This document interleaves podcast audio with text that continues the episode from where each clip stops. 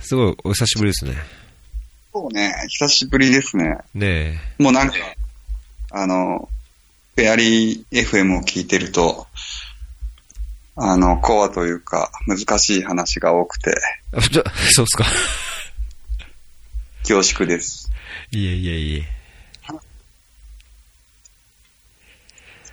なんか？ど相変わうなんです相変わらず電波が悪そうな。ん？何が？そうです。どう、どうなんですか？もう一年、一年経ったわね。一年経ちましたね。一歳、一歳になりましたよ。おかげさまで。どんな感じですか？なんかこううんなんか難しい質問ですね。こう聞いてる側としても、どういう形にしていくのか、なんか迷ってるのかと。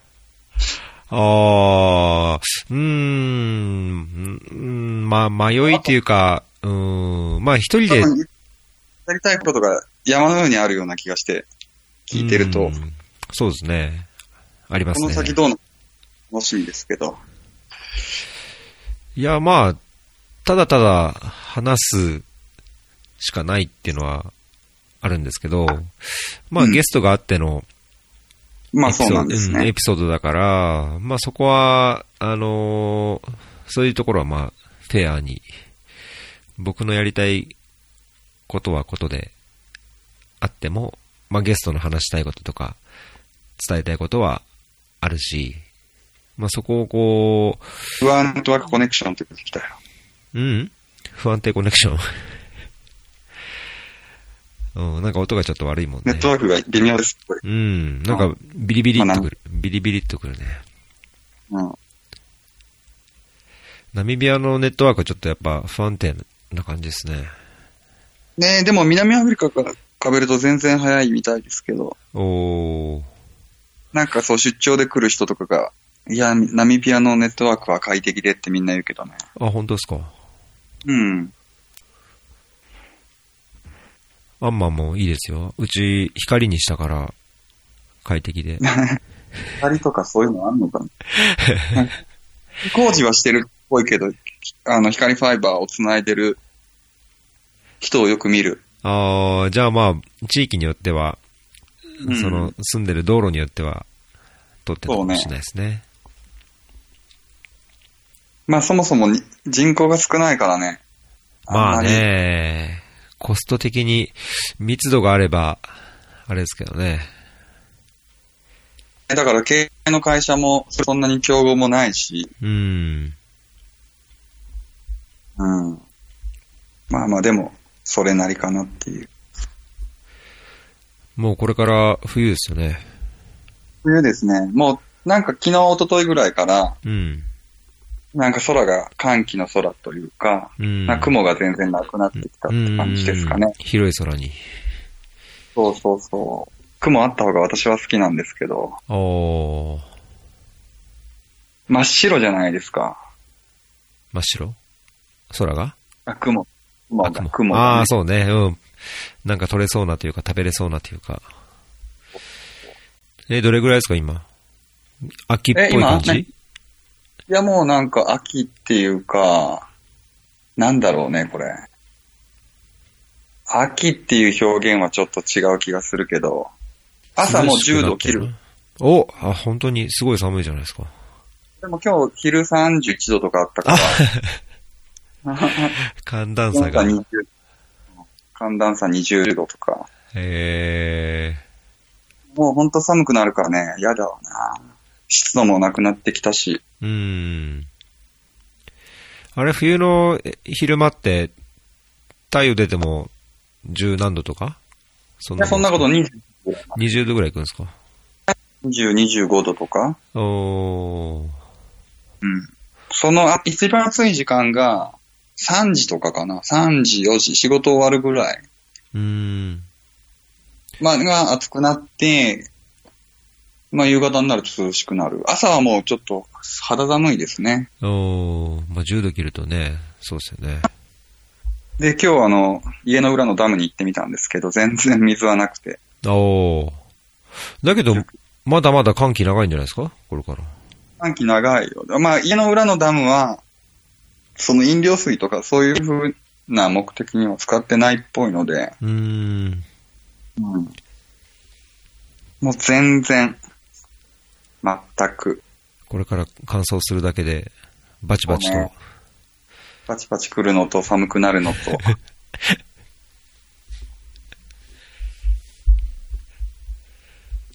ただ地域によってはすごい雨で、今回。うん。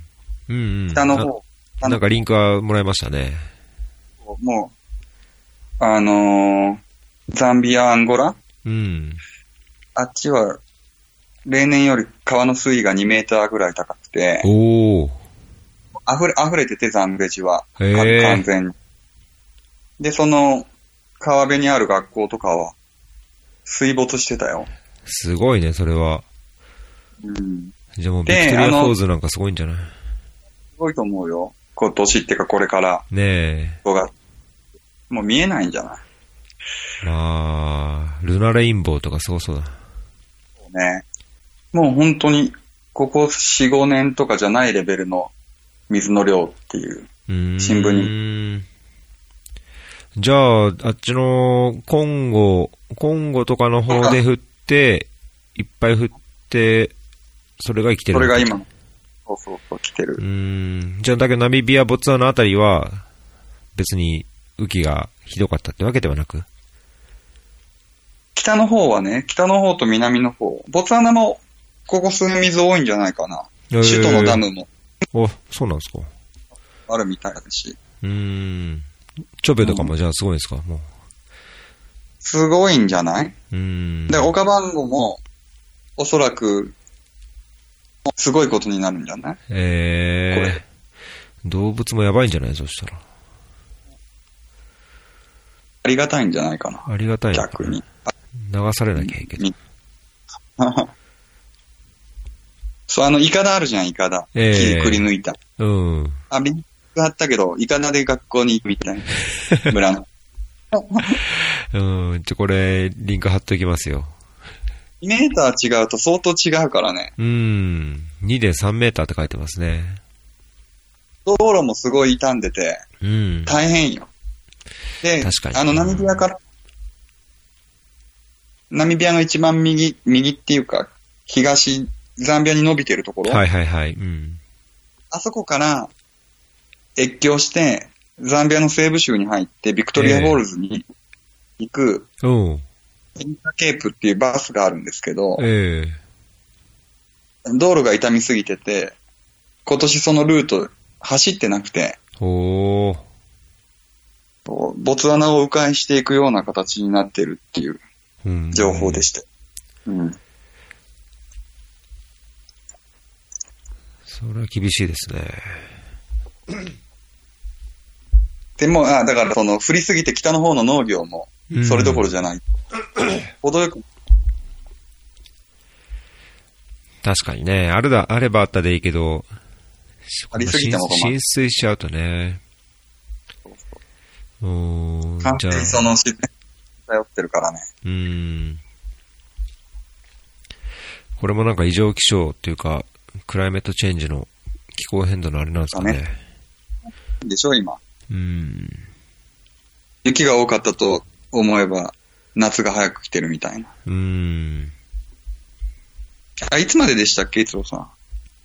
ど、こここがうん。ここは10月ですね。10月か。じゃあ秋ぐらいか帰るの。そうですね、半年。あと半年ぐらい。もう半年切りました。ねえ。アラビア語はどうですか？ね。いや、何もやってないですよ。挨拶もできないぐらいだし。そう。うーん。なんかそういったことをちょっと聞きたくて、アラビア語？アラビア語じゃなくて、ええ。お父さん英語がメインでしょ？そうですね、英語、うん、メインっていうか英語。英語ね、うん。で仕事でしょ？まあ私もですけど、ええ。ただこれまでエチオピアとか、えっ、と、ヨルダンとか、うん。生活してるわけじゃん。2年、3年。うん、はいはい。で、その、言葉を、が頭に入ってこなくないですか？うん、その現地の言葉ってことですか？そうそううーん、そうですね。まあ、挨拶程度のやつとか単語とか、うん。まあよく使ったら便利な現地語は、まあ、覚えなくはないですけど、まあだけどそもそも勉強して習得するようなこともしてないので、まあそういう意味じゃ入ってこないですね。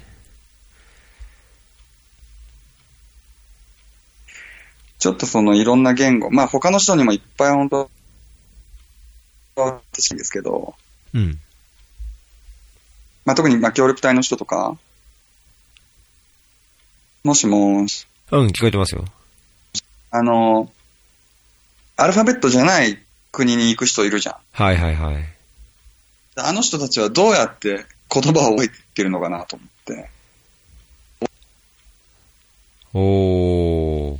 まあだから研修で読み書きもするんですよね。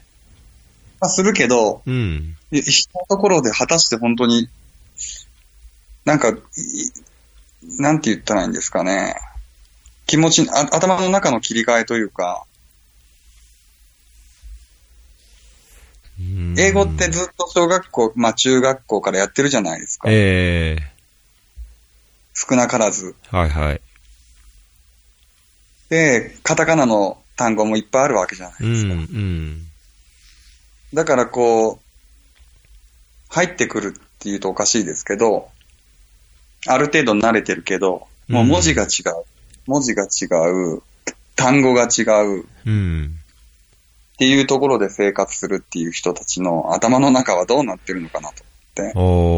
お、どうなんですかね。まあ本人がどんだけ意識してるかっていうか、わかるかわかんないけど、僕、そのインドに留学した時に、インドに行ってるところ、タミルナード州、まあ南の方のスリランカに近い南のとこだったんですけど、そこにタミル語っていうのがあって、タミル語っていう文字、まあちょっと丸っこい、まあタイとかとはちょっと違うけど、それでも東南アジアのこう、文字とあちょっと似たようなまあ丸っこい感じの、そういうう。んうん、そういう感じの文字で、で、まあ、多少その読み書きも勉強したし、話すのも勉強したし、まあその時はやっぱりやればやっただけ、あのーすごい覚えたのもあって、まあ街にいっぱいそういう文字ってどこにでもあるじゃないですか。住んでれば。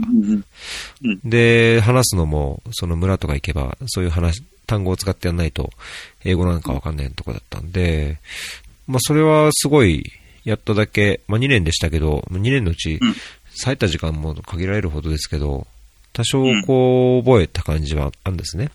で、うんまあそれ、日本語と英語の別、の他の第三言語として、初めてそれを、あの、まあしっかりというか、勉強して、で、その後、例えばザンビアにいるときに、あのー何でしたっけ、ザンビアって。にゃんじゃ。ニャン、ニャン、ニャンジャとか、トンガとか、うん、中央州なんだっけロジじゃなくて、ベンバとか？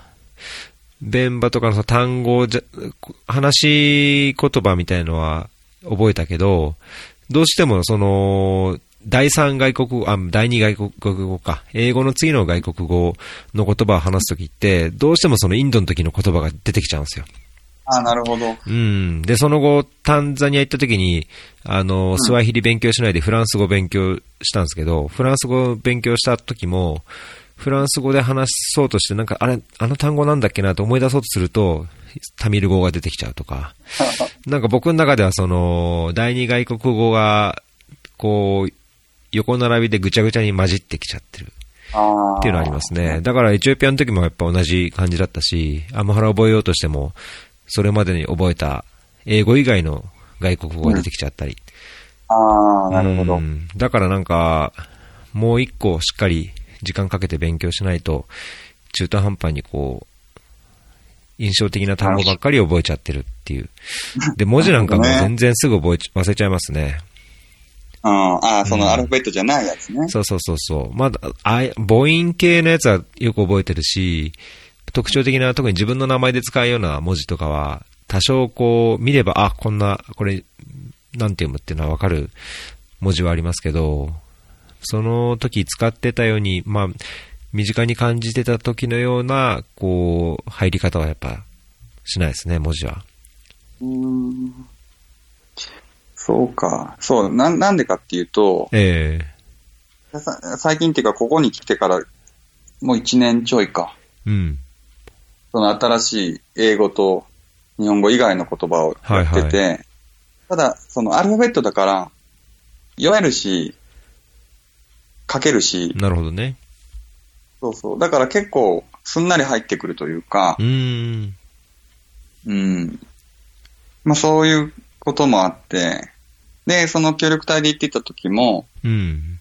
アルファベットを使った現地語だったので、おーボツワナのね。そうそうそうそう。えだからなんか、意外とすんなり入ってくるけど、えうん。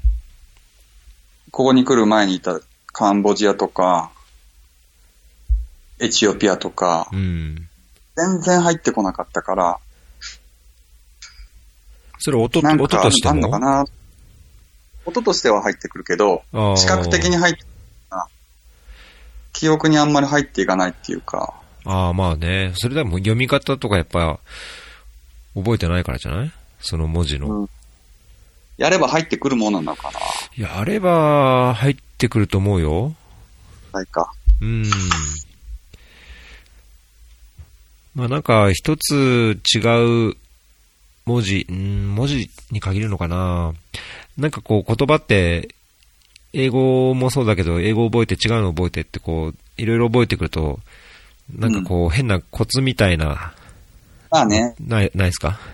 まあそれはね、挨拶も、こう、よく使う挨拶やっぱ耳耳に入るから簡単に覚えられるし、やりとりの時にこういう時はこういう言葉を覚えると、こうやりとりがやりやすいとか、まあ、いろんなコツで覚えやすい言葉とか覚えたらいい言葉を自分なりに分かってくると思うんですけど、文字も結構、看板見てるとこう、あ、なんかこの文字、この形とかっていう、日本、日本語って、日本人ってこう漢字で、形のイメージで覚えるっていうのが多分、頭のどっかにあると思うんで。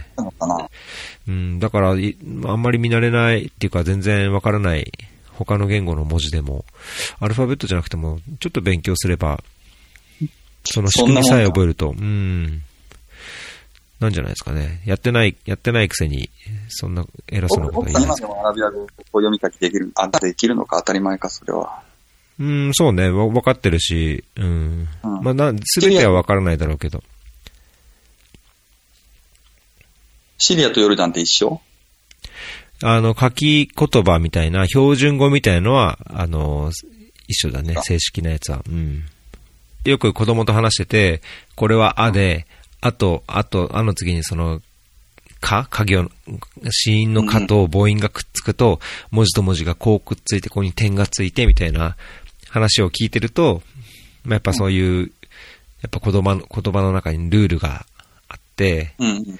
で、まあ、単語の意味は別に、その、あいうえおとか書きかけことか、いうその文字の作り方とか、そのルールみたいのは、まあ見てると、こう、あーっていうふうになんとなく覚えて、で、看板パッと見たときに、その、全部はわからないけど、その中に、あ、あ、あがあるとか、あ、その中にこの、ノーン、N に相当する文字があるとか、まあそういうのをなんか見見るだけでも結構パッと覚えられるから、ちゃんと勉強すれば、やっぱ入ってくるんじゃないですかね。そっか。なんかこう、英語にしても、言葉を覚えようと思って、っていううんなんて言ったらいいの？一つの勉強として英語をやったっていう意識があんまりないので、うん。だどうしたものかなってちょっと最近。いろん、みんみんなどのようにして、こう、言葉を習得していくのかなと。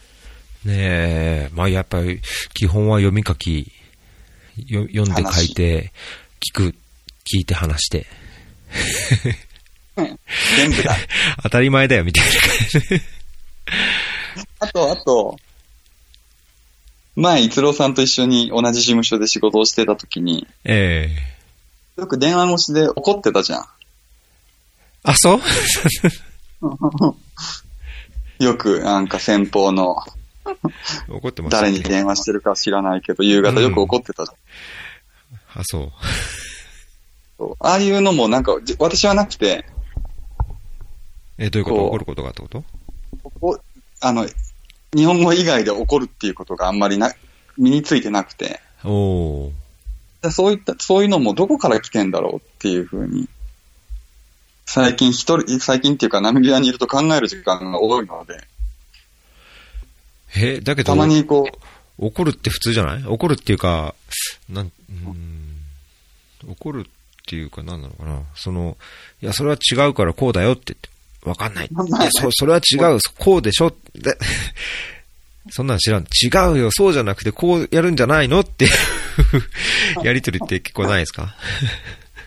あるけど、あるけどなんか一郎さんのやつはもう感情が完全に英語になってる気がして、そういう時の。ああ、まあだけど、言ってることは、ねうん。いや、こういう契約になってるから、こうしてくださいあ。ここの時期までにこうしてください。できないんだったら言ってくださいねって言ったのに、なんでしないんですか？こうす、これが遅れると、この次のこの作業が遅れるので、次はちゃんと説明してくださいっていうのを言っても言っても話にならない。もうこれ、契約書、いや、契約書で言ったらこれもう、あのーペナルティで1%ずつ、1日1%契約金から引くよとかっていう話を何度も何度もしてると、まあちょっと怒ってるように聞こえるんですかね。怒ってるつもりはないんですけど。そういう。まあ怒ってんのかな？なんか、感情が入ってて、その、いろんな表現に。うん。それはすごいなっていう。その、その域には私はまだ行ってないから、淡々と言ってしまう感情を込めずにというか。いや、だけどその方が、そその方がいいと思いますけどね。僕はそうしたいですけど、できるなら。ああ。うん、なんか言語によって感情、なんか自分のこう、自己表現って多少変わりません？そう変わる変わる。今そう、な、話を聞いてて思った。例例えばその、僕柄の言葉になると、うん。ちょっと気持ちが、気持ちというか、抑揚とかが変わってくるし、うん、そうそうそう。なんかやっぱそこの空気というかね、その、その言葉を使ってる人のこう、うんこうノリみたいなものというか、うん。深い。まあ、だから多分僕にとっては英語っていうのは、その日本み、日本語みたいに行間を読んでもらうような、こう、お願いをするとか、まあ、メッセージの伝え方をするんじゃなくて、はっきりと、もうイエス、ノーだったりとか、ね。うん、これをする、してほしいのか、して、しなさいなのか、という、まあなんかはっきりとこう伝えることをするような言語みたいな、まあそのためのそういう、なんだろうな、言葉を伝える上での感情の入り方も、おそらく日本の言葉を、日本語を使っているときには、そこまで出さないような感情だったり、こう、語気を強めるようなことがあったりとか、まあそれにこう、極端なこう抑揚がついたりとか、するってことはあるかもしれないですね。なんかさっきフランス語を始めたとか言ってたけど、フランス語やってるんですか？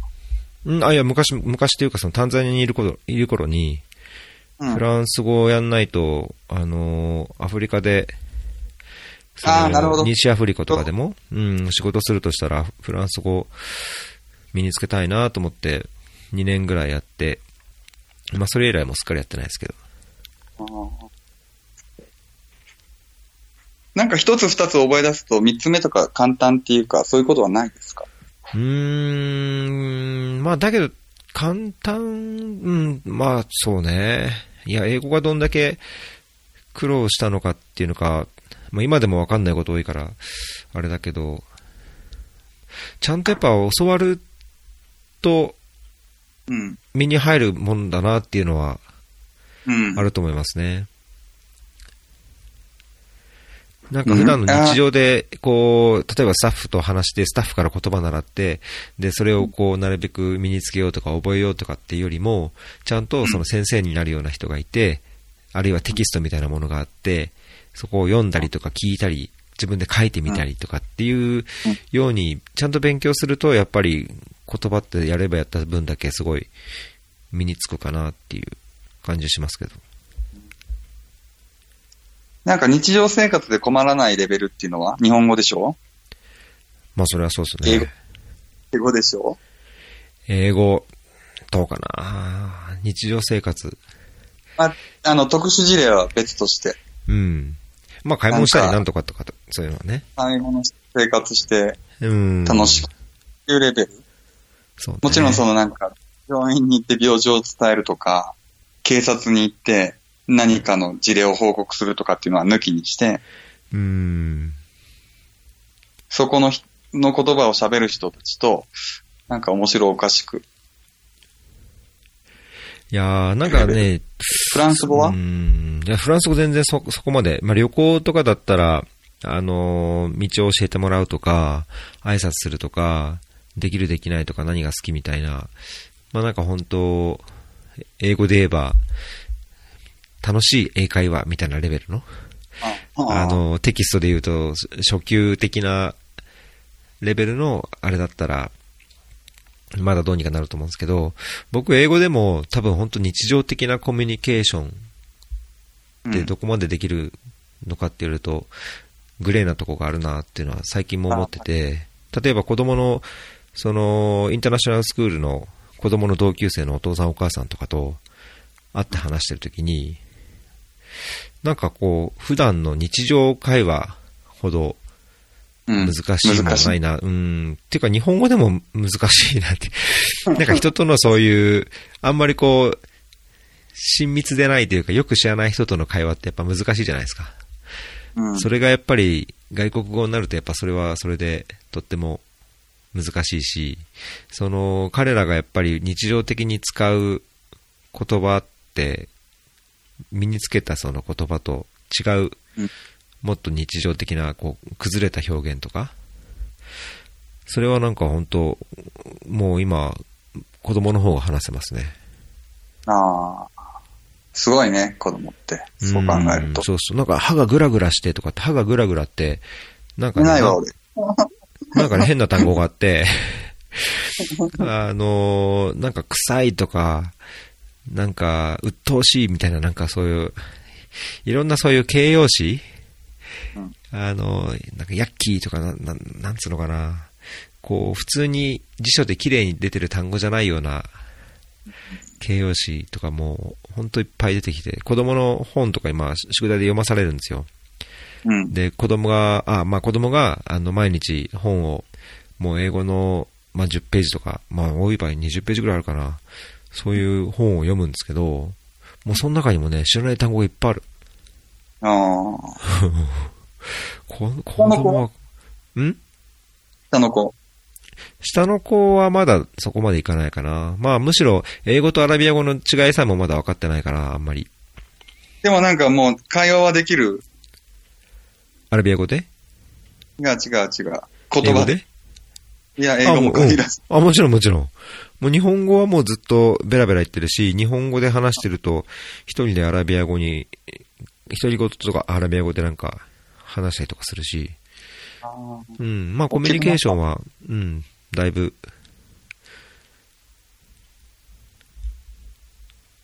エチオピアにいるとき全然会話にならないレベルだったと思うね、そうね、うん。もう家の中でしか話さなかったから、今はもう、外出ても、ベラベラ話そうですよ、だいぶ。いや、10月帰国ですよね。うん。私も10月に帰ろうと思ってるんで、あ、ちょっと行きますわ。うん、休休みですけどね。うん、うん。うん。ヨルダンも行きたいけど。もう時間ないよ、早くしないと。え、その言葉のやつはなんか、やってんすか？いやだからアフリカンス。まだ。アフ。リカンスやってて、あ頭に全然入ってこなくて、うん。毎週行ってるんで、ただその短い短い単純な言葉はなんとなく覚えて出てくるけど、うん。で、それをやりながらみんなは一体どうやって勉強してんだろうと思って、ちょうどこの前っていうかこの前の木曜日に、まあ、ずっとこ、あの、当初の8人でやったやつが終わった後は1人なんで、うん。じ私のペースに合わせてやってくれてるんですけど、なんかこう、これまでやってきても文法とかそういったことよりも、うん。なんか私の場合は、その、話して聞いて、それの延長線上に言葉の入れ替えとかうん。がついてくる方が覚えやすいんじゃないのって言われて、うん。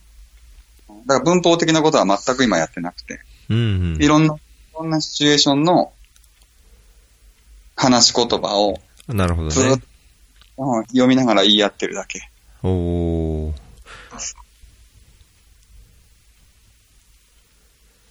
で、しかも先生が今60ぐらいかな？うん。のケープタウン出身の女性のおばちゃんで、えー。ほんと綺麗なアフリカンスを喋る人たちなの。うん。うん。こういったのを事務所で実践すると、えー それな、何、何って言われることが多くて。そのもうく、ナミビアのこっちの現地の人が喋る崩れたナミビア化したアフリカンスとは結構はな離れてて。えうん。でもまあ、まあ言葉としては一緒だから、ー。うん。東京、関西以上に違うのかも。そういうのって難しいよね。なんか、アラビア語も、その、正当な書き言葉としてのアラビア語と、その、話し言葉としての、まあ、方言に近いような、あの、言葉が各国、各地域にあって、で、使う単語が違ったりとか、まあ、聞けばわかるとは言うけど、それでも違う言葉になってて、あで、ーだけど書くというと、ちゃんとみんなそういう、まあみんながみんな書けるわけじゃないらしいですけど、その書き言葉、正当な言葉も書くと。で、ニュースとか新聞とかっていうのは、まあ基本的にそういう正当なちゃんとした正式なアラビア語らしくて、なんかその、どこを勉強すればどこに通じてとか、まあ日常会話ができればいいだけでいいかっていうと、まあ、そうすると新聞も読めないしってなっちゃうらしくて、そういう言葉って難しいですね。そのアフリカンスでも、そのなのその正当なやつを覚えてて、それを分かってる、分かっていればナミビアのその崩れたやつも分かるとか、っていうんであればあれですけど、実は結構違うとなっちゃうと、なんか普段接する言葉と習う言葉が違うと、なんか混乱そうですね。うん。でも、そこまで違わないから。おーじゃあ一応、多少のこう標準語と関西弁で違うのは違うけども、理解はできるってまあぐらいこもね。うん。私が理解できないだけで、向こうは、なんとなく理解。なるほど。うん。あとなんかやっぱりこう、いろんなインストラクションとか薬とか、箱に書いてあるものとか、うん結構英語と、英語表記、アフリカンス表記ってまだナミビアは残ってて、うんうん。だからなんかこう、いろんなものから入ってくるので、うーん。ああ、これこの前どっかのレッスンでやったわとか、なるほどね。そういう楽しみが、まあまああるかな。そういう書き書き言葉のアフリカンスって、一応その、な、あの正当なっていうか一番ベーシックなものを書いてるんじゃないですか？そうそうそう、で、な、お、が書いてうん。ただ、例えば、コーヒーっていう単語あるじゃん。うん。コーヒーって何て言うかもう忘れたけど、コーヒーじゃないこっちのコーヒー、え、コーヒーっていう単語があるの？別の言葉、あの、別の言い方で。おーでも、ナミビアの、その、もともと現地にいた人たちは、もうコーヒーっていうの。うん。言葉の中でも。でも、ちゃん、アフリカンスの辞書に書いてあるコーヒーっていう単語を言うと、それ何っていう。へえ。だから、英語の簡単な単語をいっぱい流用してしまってるので、うんうん。だから、まあ、英単語でいろいろ、こう、補足的に使えるんだったらうん、楽だけどそうね。そう、そうなのよね。英語もともと英語圏にしかいないかうんら。それはある。。だってエチオピアなんて数字すら通じない人いるじゃん。うん、まあ確かにね。それに比べると全然。うん。だからその中で、あの、生活をしていく協力隊の人は、大変ですごいなって思うけど。そうね、すごいよね。本当言葉、言葉でさ。まあ、まあ、その分なんか英語ができませんとかっていう人も確かにいなくはないけど。うん。でも、ね、どうやって覚えていくんだろう、その英語を介さずに。ええそうだよね。そうだよね。自分だってそうだったんじゃないの？ボツワナで。ボボツワナの時は、もともとその協力隊に行った時ってそんなに英語できますっていうレベルなんかじゃなかったので、うん。あの、いわゆる、いや、この人大丈夫かぐらいレベルだったので、ただ、ボツワナって、第一言語が英語じゃないんですよ、実は。え？あ、そうなの？そうそうそうそう。節ワナっていう言葉の下に英語、第二言語で英語があるから、あー。で一応ね公用語としてはそ、あれなんだね。そっちなんだね。ツワナツナ語なのね。うんで、ツワナ語もほとんどの人が喋れて、ええそれの上に英語も喋れるから、両方も喋れる。だけど、そんな英語がいまいちだったら、ツワノ語ってどう教えてもらったんですか？どうコミュニケーション取ったんですか？英語をブラッシュアップしながら、ツワおーナ語みたいな。だからさ、うん、そうそう、英語をやりながらツワナ語をやってったっていう。うーん。で、ツワナ語は、あの、日本語に、で考えるっていうステップが入ってないので、頭のう中。ーん。うんで、音とリズムとなんていうか、で、覚えていったら、うん。覚えれる。なるほどね。うん。まあ確かに相手がその言語とプラスで英語が分かってると、そうそうそう。まあ、うん、英語かじっただけでの、かかじかじっただけ程度の日本人でも、まあまだまだやりやすいですよね。それがアラビア語で、英語ができない人がいるところに入ったんそうそうそう。大変、大変そう、大変そうですよね。だから覚えるのか。うん覚えなきゃやったらなまあ、やってられないけど、だけど、本当挫折の一原因にはなりそうですよね。なるほど。なんかいろんなその言語をどうやってやったかっていうのがすごい最近人に聞きたくて。おおなんかそういう勉強するじゃないですか。なんか言語学じゃないけど、言語習得の、こう、ね。こコツみたいな。いろんな、なんかこの英語にしてもいろんなこう参考書とか見たけど全然当てはまらなくてよくこれでみんな覚えるなと思って。うん。自分に合うものって一体何なんだろああ、確かにね。それは、やっぱり、いろいろ違う、違いますよね、人によってね。まあだから自分のうん。言って、うん。かまあ、発する。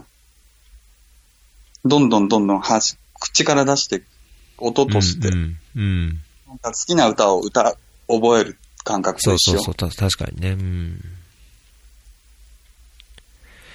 いや、なんかね、この前、その子供の脳の発達とか、子供のその教育、教育っていうかその習得する、なんていうのかな、プロセスに関する、その脳の仕組みの本を読んでたら、例えば、こう、受動的に、学校の授業とかでも、受動的に話を聞いて詰め込むようなことよりも、やっぱり自分でそのアウトプットする、苦しみながらアウトプットするっていうプロセスが入らないと、脳っていうのはなんかちゃんとそういう物事を習得しないっていう傾向があるらしくて、なんか極端な例だと、例えばその、二つの子供たちのグループに対して、試験をする際に、あの、試験の、て、まあ、勉強を全く自動でこう教えてもらって先生から聞いて、それを覚えるような形でやったのと、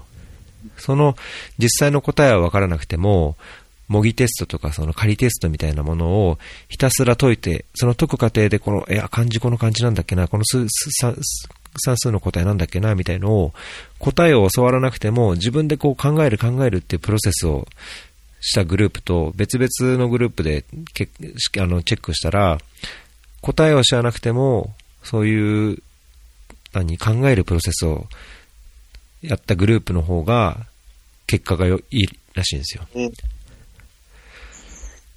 うんだから多分、年をと。それ、うん、多分年、ん？うん、年取っ、年取ってもだけど、あの、聞いて話してって言って、やっぱ聞いた時に話すってやっぱ考えるじゃないですか。自分のこう考えを伝えるとか、その伝えるためにどういうふうに伝えればいいのか、どういう言葉を使えばいいのかとか、多分そういう発するとか考えてこう、どうにか、こう、アウトプットを出すっていうプロセスが、その、脳の中で刺激になって、いろいろこう身につけられるっていうようなことを書いてましたよ。ああ、なるほど。じゃあちょっと残りやってみよう、また。うん。まあだからなんかこう読むだけとか、そのき参考書のこう内容を覚えるだけよりも、覚えた内容を自分でこう書き出すとか、なんかこう、そういうのを考えられるような試験を、試験みたいな、こう、小テストみたいなのをするとか、あとは話すために考えるとか、多分本当そういう自分の中のこうね、アウトプットを生み出す苦悩をすればするほどなんか多分脳は覚えて活性化して身につくんじゃないかなっていう感じですね。ありがとう。いい言葉をいただきました。頑張りますわ。あ、本当ですか？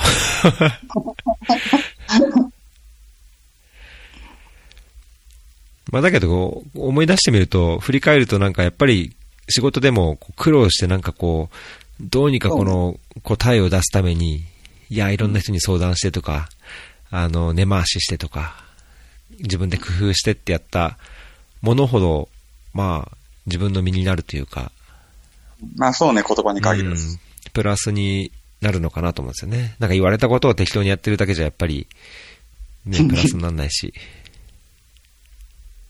心に突き刺さりますよ。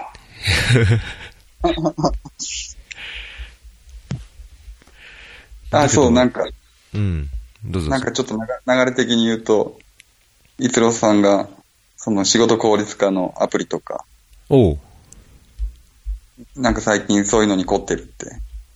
そうなんですよ。もう最近っていうか、論文、論文ややってた時くらいからなんですけど、エチオピアの、エチオピアの最後の1年ぐらいだったかな。あ全然使ってないですか、そういうの。全然使ってない。これ、結構、まあ、そのし、スマ、ちょっと待ってください。スマホを、そう、そう、逸郎さんに言われてから、あれ、全然俺、スマホとか、タブレット、活用してねえじゃんと思って。うん。でもこう、書いてあるやつを見ると、初めて聞くやつばっかりだもんね。あ、本当ですか？この中でどうかな、あのー、例えば、こう、まあ、期限があってもなくても、自分でその、なんか文章を作るとか、まあ、報告書を書くにはっていうのは多分似たようなところあると思いますけど、あの、仕事の中には、こう、人とのやりとりの中で、相手にこう、作業を依頼して、その帰ってきた作業を自分で何かして、また、あの、どっかにこう、承認、決済のために回すとかっていう流れ作業っていうのがあるのは一つとして、それ以外にこう自分でそのやってきたことを出す、まあ、例えばなんだろう、あの要請書の作るとか、あのーなんか自分の中でこうやっていく作業っていうのがまたあると思うんですよね。で、なんか僕はどっちかっていうと、その、ある一定の期限の中で、それなりのアウトプットをまとめて出さなきゃいけないときに、なるべく、その効率的に、かつ、こうやる気がなくなったときに、やる気をちゃんと保つようなやり方を工夫しないと、まあ、い結構妥協すると、妥協しちゃ、適当なもん出しちゃって終わりにしちゃうことっていうのはできなくはないじゃないですか、ね仕事の中で。だけど、その限られた時間でなるべく本当にいい、いいと思えるものを効率的に効果的に作るようなアプリっていうのをなんかいろいろちょこちょこ探してて、うん自分なりにこうフィットするものを。で、ポモドーロっていう、ポモドーロテクニックっていうのは、なんかに人間のこう集中力って、ずーっとやっぱり2時間も3時間も持つもんじゃなくてあ、ある程度の時間をやって休憩をして、っていう、なんかこう、サイクルが、あの、科学的に、あの、そういう考え方があるらしいんですね。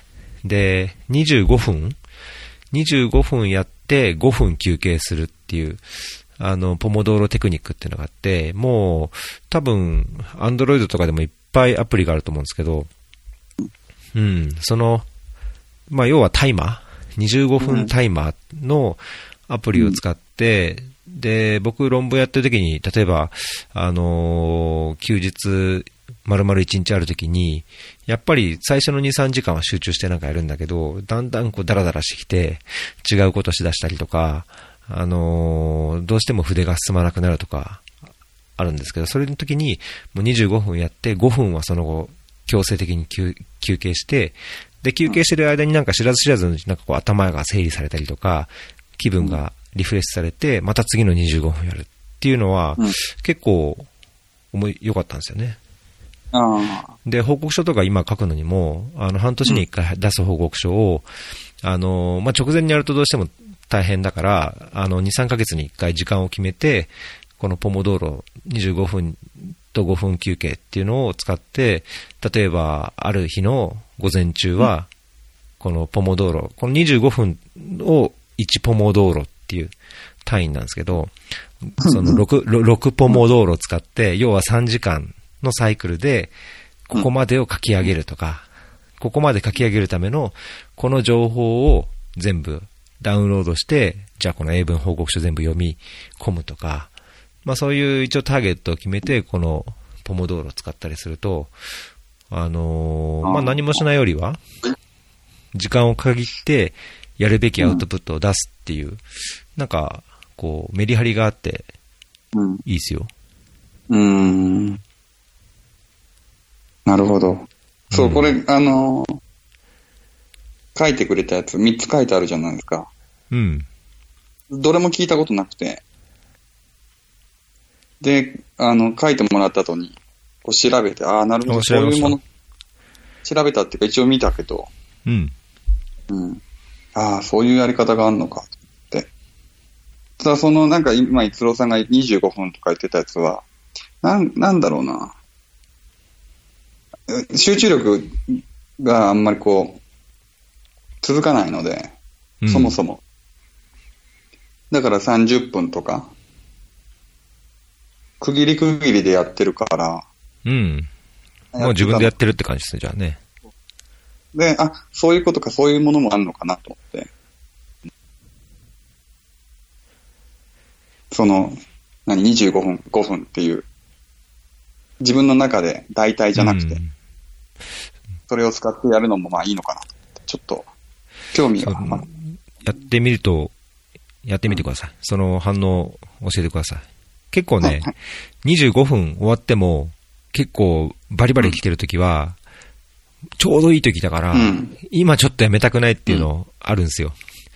25分終わって、いや、ちょ、ああ、これもうちょっといけるよっていう時があって、それはもう強制的に休憩に変わるタイマーを、もう休憩をスキップして、また25分一気に行ったりするときは実際なくはないんですけど、だけど、うん、まあそこは多分ね、自分のやっぱペースというかテンポとか、そのやってる作業のこう、なんていうかな、ムードというか、によってだと思うんですよね。で、25分以内に、あの、やると思ってたのが、例えば15分で終わって10分空く時もあるので、まあそういう時に違う作業に移るのか、一度また区切って、ちょっと休憩してとか、なんか、そういうのはなんか自分で工夫してやるのもありかなと思うのと、もう僕は最近、その5分の休憩の間に、強制的に休憩して、うん、なんだろう、タバコ吸う人ってなんかタバコを一服するのにまあ5分ぐらい使うじゃないですか。これを見て、うん、なんか、なんだ、ツイッターで、ツイッターか何かで、昔からずっとあるじゃん、そのタバコを吸う人は、うん。休憩時間がどうとか、うん。タバコ吸でも、タバコ吸わない人も強制的に休めばいいじゃんって私は思ってそうそうそうそう。うん。コーヒーとかお茶飲むとか。そうそうそうそう。机離れるとか。うん。だ僕この5分は強制的に携帯、まあ仕事中ってなんかこう携帯いじってるとたまに罪悪感というか人の目気になるときもともとあったんですけど、もうだけど僕 今、今は、もうこの5分の休憩の時は、自分の中でやっぱリフレッシュのための休憩だし、こう気分転換するために、もう、まあ、いつも携帯じゃないけども、携帯をこう開いて、あのー自分の個人メールを見たりとか、あのツイッターちちらって開いてみたりとか、あのなるべく本当違うことにするようにしてますね。うんうんうん。うん。そう、その25分ラインじゃないですけど、昼は絶対事務所にいないようにしてて、ああ、そう、そういう、そういうのも大切ですよね。リフレッシュしてたし。午前中は午前中、午後は午後。うん。だから、ザンビアの時もエチオピアの時も、まあ今もか、昼事務所にいないもんな。おーまあそのね、出れる、あれがあるっていうのが、まあ家が近いとか、行く場所があればいいんですけどね。なるほど。この下のやつは？えっ、と、 Todoist？うん、あ、あ、 Todoist か。あ、そういうことか。 Todoist は、まあ、要は備忘録というか、あのー作業、うん、作業リストで、まあ、もともと、ずっと僕、紙に、そのリストを書いて、なるべくその、今週とか、今日、やるやつをもう書き出して、朝のうちに書き出して、こう消してって、うん。って。いうようなことやってたんですけど、あそあのうん？今でもやってます？まあでもそのデスクトップに1個ワードがあって、ああ、1日じゃないけど、期限がある、こう、やらなきゃいけないリストをこうんうんうん。う書いてて、まあ、これをアプリで、まあ、この、この ToDoist ってアプリ、そういう名前のアプリなんですけど、それをやって、例えば、あの仕事でもなんだろうな、例えば、あのプロジェクト A、プロジェクト B とか、あるいはその手続き的な、あのこととか、あるいは家族のその学校の手続きとか、まあ、そういう項目でこう、ラベルを貼れて、その今日のうちにやんなきゃいけない作業、例えばこのメールを返信しなきゃいけないとか、そういうなるべく細かい一つのアクションをもうずらーっと書いておいて、で、もう今日に、今日を期限としてやったときに、もうなるべくそれをどんどん消すことを、うん。あのーやる。で、かつ忘れないようにするために、まあ、使ってるんですけど、なんかそれってやっぱ、例えば10個あっても、いい10個1日に終わんないことって多くて。それを翌日、翌日、翌日って回していくんですよね。で、翌日、翌日って溜まってく、どうしてもこう先送りにししてる作業がいくつかあって、それを、じゃあ、いつ、どのタイミングでどうするかっていうのはちょっと、こう、自分にこう反省しながら考えられるので、うん。まあ、あの、逃げてる仕事が、常に、あ、これ、逃げてる仕事があるなと思いながら、あの、じゃあ、この、いついつまでに、今日やんないけども、じゃあ水曜までにやるために、今この準備しとこうとか、他のやつ全部消しとこうとか、なんかそんな感じで、まあ、ビブログをこう、アプリで簡単にできるっていう意味で、最近これはよく使ってますね。まあ確かに携帯の中にあると、デスクトップにポンって置いておくより、見るは見るか。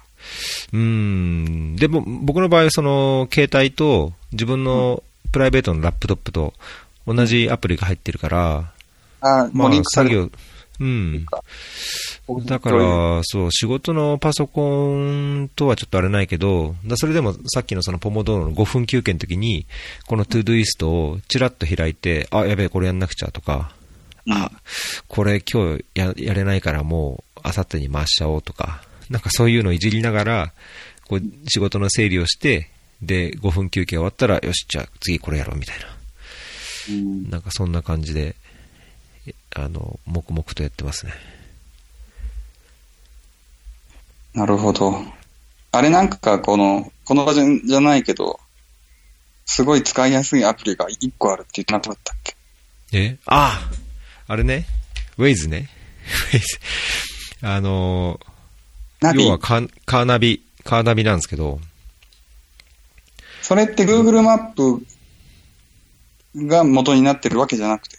うーんとね、これは多分、それとは違った地図を、自分たちでもこう、ユーザーが修正できるんですけど、うん。その新しい道路が作られたとか、なんか変更があったり、ワンウェイだったりとか、っっていうのは、そのユーザーがどんどんどんどんアップデートするみたいなんですけど、あのー何が、何がいいって、その、渋まあ、Google マップも渋滞情報とか出るのもありますけど、あのー例えば、明日の10時にうん。どこどこに行かなくちゃいけないから、5分前、10分前に着くように何時に出なくちゃいけないのかっていうのを予約しておくと、おーそのちょっと前に出発時間になりますみたいなアラートが来て、で、行くときにも、そのいくつかルートの中で、えーその時の渋滞状況に応じて、ルート選択をするオプションがあって、で、えーまあ、アナウンこう、音声ガイダンスとか、あの、見栄えも比較的、こう、丁寧な感じで、うんで、こう、渋滞情報が表されてないところでも、なんかこう、詰まってるとか、事故があるとか、警察がいるっていう時に、自分で、ここは今渋滞中とか、警察で検問中とか、っていうのを、こう、ポンポンとなんかアイコンでやるとお、まあ、ユーザーの中では共有されるんですよね。なるほど。結構日本でも、日本でも使えるんじゃないですかね。どんだけポピュラーかわかんないですけど、これ僕が好んで聞いてる、あの、アメリカのうん。IT 系というかテック系のポッドキャストのユーザーの人がすごい、あの、褒めてたんで、それで使い始めたんですけど、ヨルダンでも使ってる人多い。ヨルダンで使って、うんとね、そのユーザーのアイコンが道路にポコポコ出てくるんで、一応使ってる人いるみたいですね。そんなに多くなさそうな感じですけど。うん試してみてください。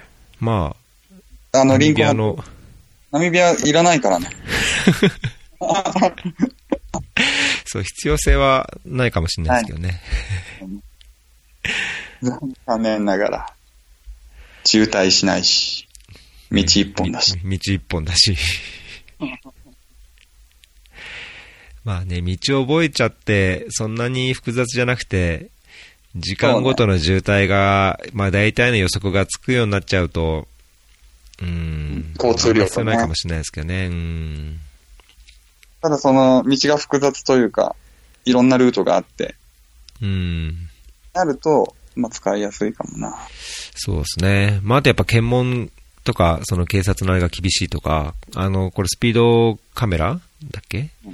あのカメラがどこに設設置されてるかも、あの、ユーザーがどんどん登録して、近くになるとカメラがありますとか、速度にお気をつけくださいとか、何キロ超過してますみたいな感じとかで言ったりとか。いいですよ、このやばいな。こう、ナミビアにいろんなものが退化していくな。情報だ考えだったり、いいのか悪いのかはわかんないけど。あとどんぐらいでしたっけ、ナミビアって。1年ぐらい？当初だと1月まで。うん。延長したの？伸びると、延長しようかどうかっていうところ今、ああ、まあじゃあまだ決まってないですね。決まってない。うーん。延長するとしたら2020年まで。2020年？あれ？あ、まあそっか1月もう、もう次まあ19年だから、そっかそっか、うん。まあ、あっという間だけどね。まああっという間だけど、2020年ってそんな近くだったんですね。しかもオリンピックすぐですよ。その前にワールドカップもあるじねえゃん。。サッカーもある。それワールドカップできんのかっていう感じだけど。ラグビー？ん？いサッカー？やラグビーサッカーの みんなロシアとごたごたしてるから。ラグビーって19年だっけ ?19 年来年。ん？あ、もう来年か。あ、そっかそっか。ラグビーの会場ってどこなんですか、日本。いろんなとこある。いくつ ?5 つ？いろんなとラグビーこ競技場っていうか、サッカー競技場使うんですか？横浜のどこだっけ？横浜結構大きなとこがあって、横国横浜の、国際じゃなくて？どこだろう？横浜よよく、あの、チケット外れたから最近もう興味持って見てないんですけど、ええ。横浜横浜の会場であるニュージーランドと南アフリカとか、横浜の会場なんですよ。で、それに申し込んでたんですけど、ことごとく外れて。横浜国際競技場ですかね、じゃあね。それだったら、6万、あれ、うんそこ何万、何万人入るんだろう。7、8万人ぐらい。高いんですよ。。うーん。高いかっていう。そのカードはだって高いんじゃないですか。誰もが見見たまあね。もう場所によってって、その会場の席によってね、値段が全然違うから、でも、どうせならいいところで見たいじゃん。まあね。あと最近、その南アフリカ、アフリカ関連の会社の ワールドカップツアーっていうのがあって、なんか音が我々ね。ツアー結構出てて、うん。こっちからのツアーが出てて、それに乗ってえー行った方がいいと思ってきて、あ、なるほどね。そのチケット込み、チケット込みで、宿はフリー。で、飛行機着いて、うん試合を見に行くっていう、観光客ですけど、なるほど。いや、そっちの方が意外となっていうふうに思ってねて、ちょっと機会があればせっかくだから心い。配もなく。うーん。そしたらじゃあ延長し,、してないと、まあね、ちょっと音がひどいんで一回、一回切っていいですか？もちろん、はい。と切っても、もう一回かけてもらえます？あ、了解。はい。すごい割れてても、あ、聞こえますよ。いますか？うん。さっきよりはまだ、多少いい感じの。だからそこからワールドカップ行くなら、延長しないといけないじゃないですか。こっちに住んでれば。そっかそっか、別に、そこに、新居を構えて。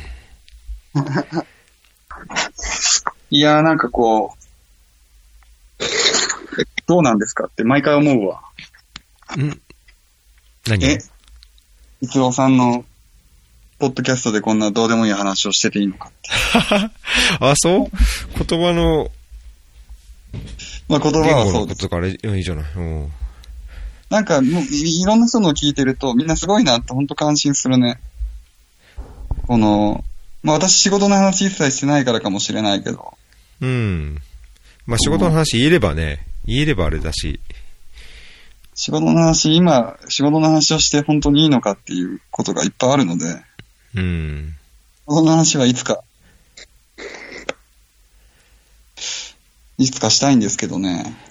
そうですね。いつかタイミングが来たら。うん。まあ僕も基本的に自分の仕事の話はしてないですからね。お父さん、あの、主催者だから、うんうん。仕事だから。そう。これがしょ仕事だから、これが まあだけどいいんですよ。僕は、その、なんだろうな。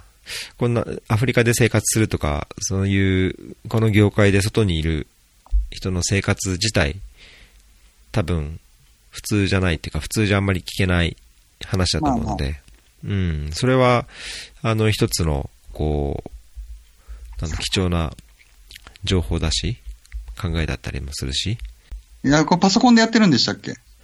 パソコンですよ。器用ですよね。器用というか、だから、こう、いろんなものを、文字を更新して、えい、あ、聞きながら？えー喋りながら聞きながら、画い面をやいやいや、聞きながらもなるべくしないようにしてますよ。なんか本当、やっぱり話聞いてて、し知らないこといっぱい出てくるんで、うん。もうそういう時は本当聞きながらパパパッとこう、ググって、うん。ページ探してとは、そ,、まあ、それぐらいやりますけど、うん。まあ、基本的にこの小ノーツのネタ帳を見ながら、まあ、なるべくこう話に、まあ、自分が没頭してできてない時ってやっぱり、なんかいまいち、いまいち感がうん。あるので、あ、なるべく、うん、なるべくこう話を聞いて没頭して、なんかあれこれ考えずに自然にこう出てくる反応に任せる方が、うん、まあ、やってると楽しいですね、そっちの方が。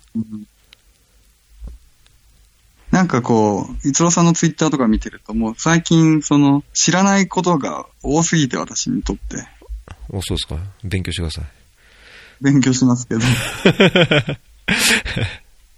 なんだっけな、この前。何か、なんか違うその、ツールを使って何かをやりましょうみたいなの書いてあったけど、そもそもその言葉が何なのかわからなかったよ。ああ、 Slackかなあ、それかなおいや、だっていい携帯持ってんだから、もう、Google プレイで Slack って検索して、 Slack をっていうアプリをダウンロードすれば、もうそれでおしまいですよ。ダウンロードしただけ。え、いやいや、ダウンロードしたら、もう、あの、招待メールを送りますから。もう本当に最近宝の持ちぶらされになってきたよ。使い出したのはなんか人より早かった気がするけど、最近本当活用されてねえなと思って。マジっすか？だって時間、時間結構いろいろいっぱいあるんじゃないですか？ありすぎるよ。うん。うんそしたらありすぎるってのも。やること、やれることいっぱい。パッドってまだ前のやつ使ってんですか？iPad?iPad は、下の子が生まれた時に買ったやつですね。エチオピアの時に。うん、なんか青い4パパ年、4年。そうそうそうそう。iPad mini? うん。あれ？ん？あれ ?iPad は？あ、あれ。まあだけど最近ほとんど iPad は本当論文とかああいう勉強のやつ終わってから、本当本にしかなってないですね。ああ、なるほどね。うーん。まあ携帯も、まだいいやつ買ったんで、本当あのこの前買ったやつ。うん、そうそうそう。iPad は僕の本になってんのと、息子のゲームになってます。うん。サッカーも無事優勝しあ、そうそうそうね。無事優勝しましたそういう楽しみがないからなナミビアね。まあやっぱりもう砂漠行くしかないんじゃないですか？でも、来てる人はすごい多くて、うん。相当来てるね、日本の方。ねえ。いや、なんか知り合いの Facebook 見ててもナミビアよく出てきますよ。ちょろちょろ。この、インスタとかでも、カタカナのハッシュタグナミビアン？うん。結構みんな、あいろんな人来てんだなと思って。おーいいじゃないですか。そういう人、全然合わないな。連絡して。いや、あんまり私から連絡しないけど。マジですか。もう僕は最近、もう、やたらめったら連絡しますからね。あ、そう。うん。大体みんな行くとこ決まってるけど。で、同じ感想が多いけどね。うん。うん。あの、Airbnb やればいいんじゃないですか？こっそり。ウィンドウフックの家で。こっそりじゃ、もう、こっそりじゃないじゃん、もうすでに。え？いやいや、いやいや、そんな、多分聞いてないから。関係者。聞いてるかな？こっそりじゃなくなってるし。うん。いや、で、アクセスがっていうか、すごいところにあるから家。いいじゃないですか、じゃあ。送り迎え付きで。仕事行けねえじゃん。うん？いやいや、だけど、時間給取って。あれ結構 Airbnb の人のに空港送迎頼むと、まあタクシーでもそれだけかかるんだろうけど、うんそれなりの値段取りますからね。えー、はい。今回エピソードの59になりますねあなたさんに。あの、もう半年、半年ぶりぐらい？結構、最後いつでしたっけ？初めてです結。構、ねえ、うん。ちょっとたまに連絡ください。僕もなんか、打談したんで。ええあの、なんか人が、人のリストが、ロングリストっていうか、こう、ひ連絡しなくちゃっていう人が溜まってきて、うん。なかなか、すべての人に、こちらから連絡もできずにいるんであ、声かけていただければ。時間給取ってやればいいんですな。うん？時間給取ってやったらいいですよ。そうですね。考えておきます。ありがとうございます。はい、ありがとうございました。またお願いします。